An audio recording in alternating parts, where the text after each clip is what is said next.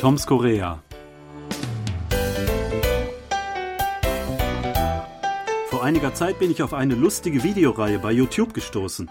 Dort gibt es ja immer wieder Herausforderungen, Challenges, die von Leuten aus der ganzen Welt angenommen und deren Ergebnisse geteilt und kommentiert werden. Eine sehr lustige Reihe ist die sogenannte Spicy oder sogar Fire Noodle Challenge, oft auch mit dem Zusatz Koreanisch dazu. Vor allem ahnungslose Westler können meist gar nicht fassen, worauf sie sich einlassen, wenn sie vor laufender Kamera eine oder mehrere Schüsseln koreanischer, scharfer Instantnudeln probieren sollen. Die meisten geben auf, viele schwitzen, husten und spucken und greifen zum Wasser, das aber natürlich gar nicht hilft. Oft fließen auch Tränen, während unbeteiligte Anwesende sich vor Lachen kaum noch halten können. Wenn man selbst schon mal die Erfahrung mit extra scharfen Nudelgerichten gemacht hat, kann man das gut nachempfinden und sich es endlich köstlich darüber amüsieren.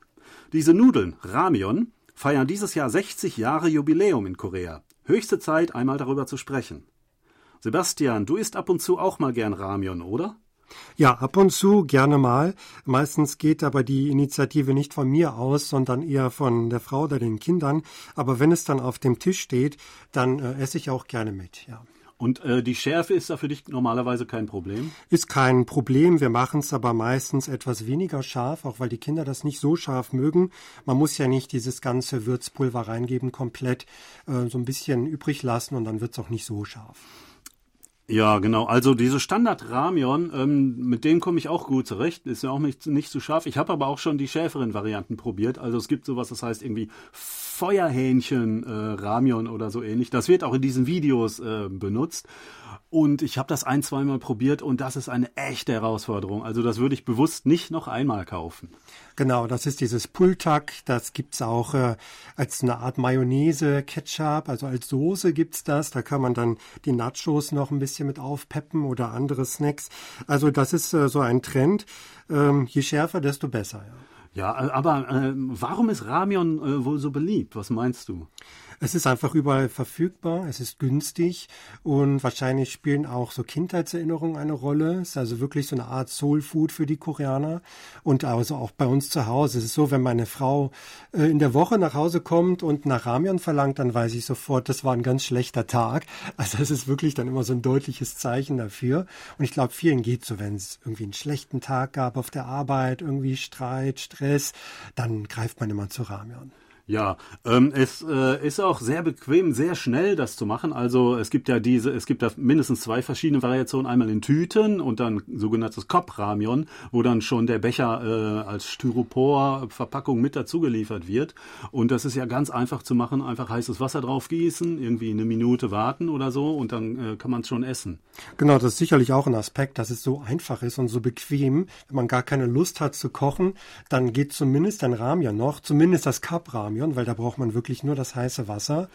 Und ist auch, glaube ich, ein beliebter Snack draußen. Also wenn man unterwegs ist, auf die Schnelle was essen möchte, nicht viel Geld ausgeben möchte, oder was braucht, um es im Park zu essen draußen, dann kann man sich schnell so einen Cup Ramen holen. Ich habe auch den Verdacht, dass das mit der Grund ist, warum es an den Wasserspendern immer heißes Wasser gibt. Denn zum Trinken ist das ja viel zu heiß, aber das ist genau heiß genug, um äh, Ramion damit eine Minute lang äh, ziehen zu lassen. Es muss ja nicht gekocht werden. Also das Ramion hier, das ist ja schon vorfrittiert äh, und dadurch getrocknet und es muss eigentlich nur noch eingeweicht werden. Ne? Am besten durch heißes Wasser natürlich. Und natürlich schmeckt es ein bisschen besser, wenn es wärmer ist. Ähm, aber man kann es auch so als kalten Snack, so ganz trocken essen. Manche machen das ja auch. Stimmt, das machen die Schüler manchmal. Die essen das wirklich wie, wie Kekse oder so, einfach trocken. Habe ich noch gar nicht probiert, aber es soll wohl irgendwie ganz gut schmecken. Und ja, man kann aber auch ähm, sich zu Hause so ein richtig luxuriöses Ramion machen. Dann kann man noch ein Ei reingeben oder vielleicht ein paar Würstchen, die man hat oder Gemüse, das noch übrig war. Das machen wir auch häufig. Ähm, dann kann man das noch so ein bisschen verfeinern. Ja, also es ist sehr praktisch und ja, ähm, äh, es schmeckt ganz gut. Sind das wohl die Gründe dafür, dass es jetzt so ein Exportschlager in letzter Zeit geworden ist? Äh, das könnte auch ein Grund sein. Ich denke, es ist einfach so Neugier, Interesse, dass man darauf aufmerksam geworden ist. Äh, zum Beispiel durch den Film Parasite. Da wurde ja auch so ein Menü ähm, zubereitet und das hat dann viele neugierig gemacht. Was ist das jetzt genau? Und dann will man das auch mal probieren und versucht das bei sich zu Hause im Supermarkt zu finden. Genau, also es gehört mit zu diesem Trend K-Food, der ja jetzt auch ja überall auf der Welt äh, immer ähm, populärer wird.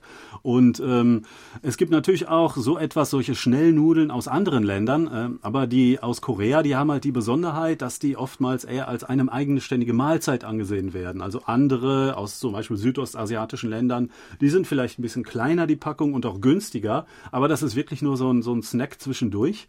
Und äh, die aus Korea, die sind dann halt ein bisschen größer und naja, da hat man einfach ein bisschen mehr von, besonders wenn man noch ein, äh, ein Ei mit äh, reinmacht.